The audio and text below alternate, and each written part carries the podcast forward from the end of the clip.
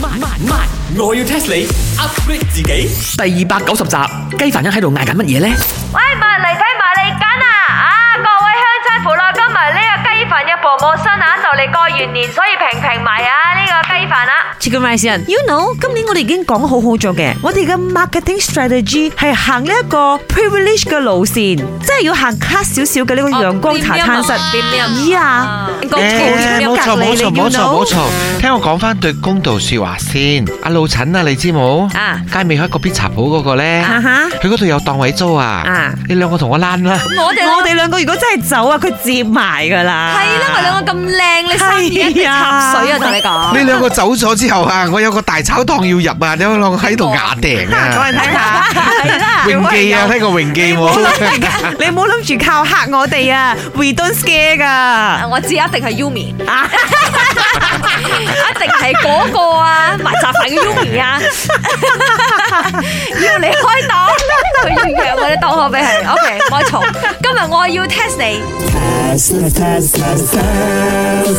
OK，我今日啊攞住個大聲公講嘢啊，係有原因我同你講啊。你哋知唔知二月十三號係咩日子？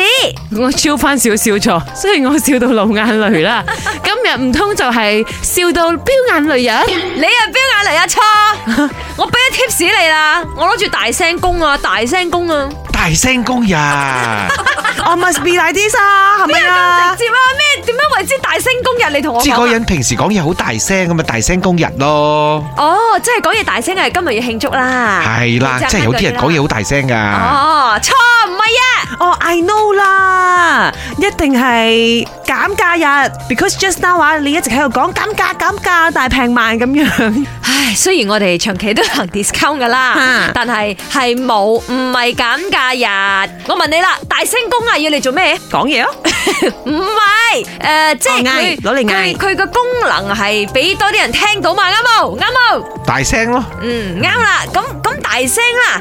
其實一個比較誒專業啲嘅名係叫咩啊？大聲啊！嗰個係福建話。 no loudspeaker，算啦算啦算啦，我講答案啦。答案係廣播。二月十三號其實係廣播日，亦都係喺一九四六年嗰陣嘅呢個聯合國電台成立嘅紀念日啦。吓，咪即係我哋嘅日喂，我哋都係廣播員嚟嘅喎。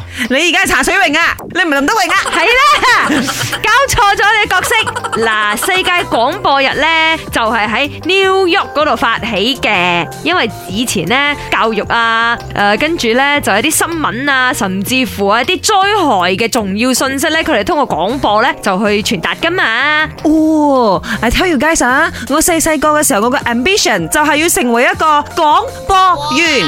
佢個麥啦，個麥又好似要請人啊。有啲咁嘅 事，啊係啊，新聞報告員好似係啊，你埋西餐有機會啊，你因為嗰個周子啊，佢舊底啊，都係呢一個歌手嚟嘅歌手嚟噶嘛，佢都做到 DJ，你 OK 嘅。